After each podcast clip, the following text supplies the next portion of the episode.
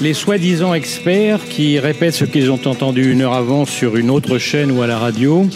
Et enfin, les faux experts qui lancent des cracks en espérant faire le buzz. Comment réaliser 2% de gains par jour? Ma recette pour gagner 10 000 euros par mois sans rien faire. La finance, on aime bien, mais il y a des trucs qui nous dérangent. Bonjour Amandine, comment vas-tu? Bonjour Jean-Christophe, eh bien un peu fatigué toi Bon, bah moi ça va très bien, mais je suis en rage, alors je pousse un cri. Ah oui. Eh, Amandine, ce mois-ci, on ne peut pas faire l'impasse sur la retraite, mais tu sais, j'aime ça, on va prendre des chemins détournés pour y revenir. Alors on le sait tous depuis l'apparition d'un livre consacré à Orpea, qui été, certains s'en souviennent, classé comme une entreprise respectueuse de ses salariés et de ses clients, on a vu mieux, euh, par des labels atteints euh, de la même cécité que l'administration fiscale. Orpea donc était à deux doigts d'entraîner dans sa chute petit, gros actionnaire dans une faillite retentissante, si ce n'est qu'au final, la Caisse des dépôts et consignations va donc devenir l'actionnaire majoritaire du groupe. C'est de fait une quasi-nationalisation, discrète d'ailleurs, où personne ne semble ni s'en émouvoir ni s'en féliciter. Pourtant les montants ne sont pas anodins, hein, Oui. 9 milliards et demi d'euros. Un effacement de 3 milliards et demi, une injection de capitaux autour d'un milliard et demi, ça commence à faire jaser. Mais bon, l'opération semble n'intéresser personne et on rappelle quand même ici que l'on parle de 72 000 salariés et 255 000 patients qui ne déclenchent guère que quelques articles dans Mm. une presse complètement tournée vers d'autres préoccupations. L'annonce de l'intervention massive de la CDC permet ici de sauver les meubles quand même.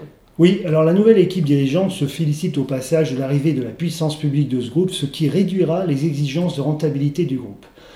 Mais enfin, autrement dit, tout se passe comme d'habitude au pays du miel en retraite et du lait pensionné. En lieu et place d'une solide faillite, avec à la clé quelques incarcérations de dirigeants incompétents, qui auraient rappelé à tous ceux, à tous les concernés, pardon, leur responsabilité dans cette déroute, l'exfiltration des responsables s'est faite dans la plus grande discrétion et l'État intervient pour corriger tout cela dans la dentelle et avec notre argent, ne l'oublions pas.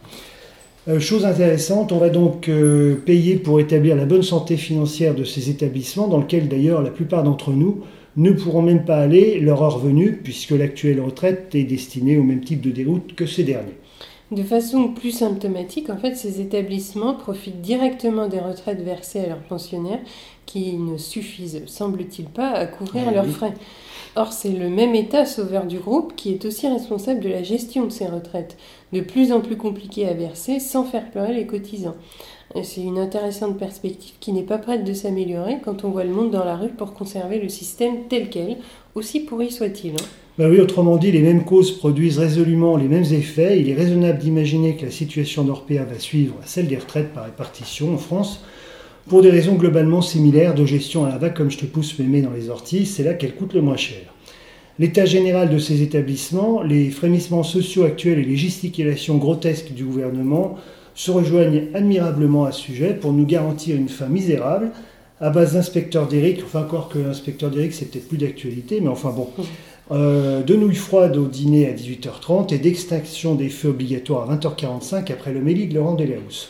En fait, euh, nous sommes abrutis par des années de socialisme-marxisme, d'éducation au rabais, qui ne permet plus aux citoyens lambda de faire une règle de trois, et encore moins de comprendre le principe pourtant fondamental des intérêts composés. Oui.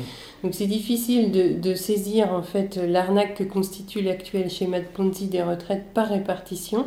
Et malheureusement, beaucoup s'accrochent à ce système en refusant d'envisager la capitalisation, qui est pourtant le seul moyen réellement fiable d'assurer de vieux jours confortables, quel que soit le profil socio-professionnel. Ben oui, alors comme d'habitude, on tente obstinément de faire entrer de gros parallépipèdes collectivistes dans de petits trous circulaires de la pluralité. Et on ne comprend donc pas comment triturer euh, taille et durée des cotisations, âge de départ et montant des pensions versées pour parvenir à distribuer à tous des retraites vaguement décentes dans un avenir proche. Et ce, alors même que la base de ceux qui payent s'amenuise d'année en année. Manque de bol, les gains de productivité ont été largement engloutis dans les fromages de la République, toujours plus nombreux, et dans l'arrosage massif d'argent public dans l'aide sociale, mais certainement pas dans les retraites. Et oui, et à la question, mais où sont parties les cotisations? Peu de Français comprennent que la réponse est à chercher dans la multiplication des strates administratives, des personnels bureaucratiques, des errements de l'État dans tous ces milliers de plans grotesques, vous reprendrez bien une éolienne ou deux, non?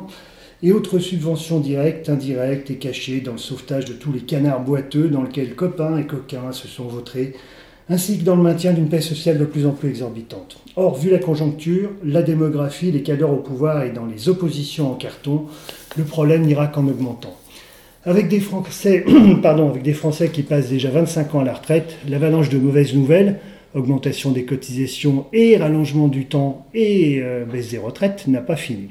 Et pourtant, à côté de ça, rappelons que grâce à la puissance des intérêts composés, une capitalisation de par exemple 300 euros par mois pendant 42 ans à 5%, ce qui est peu quand on se rappelle des volumes dont il est question ici sur les marchés mm. financiers mondiaux, cela permet d'aboutir à 500 000 euros en fin de carrière, qui peuvent ensuite en rapporter 1200 euros par mois sans toucher au capital. Et comme le prouvent de nombreuses études où les auteurs montrent comment et pourquoi un travailleur moyen peut, par la capitalisation, disposer pendant sa retraite d'une pension supérieure à son dernier salaire, non, les aléas de la bourse n'y changent rien.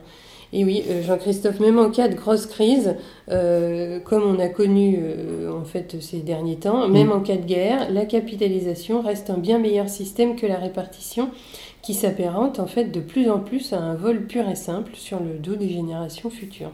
Oui, mais voilà, il n'y aura pas de remise en question, ni des principes de retraite, ni de ceux qui permettent à des établissements en toute intégration avec le système actuel de profiter sans vergogne de ces pensions, ni même du fait que l'État puisse devenir aussi actionnaire d'un groupe en quasi-faillite.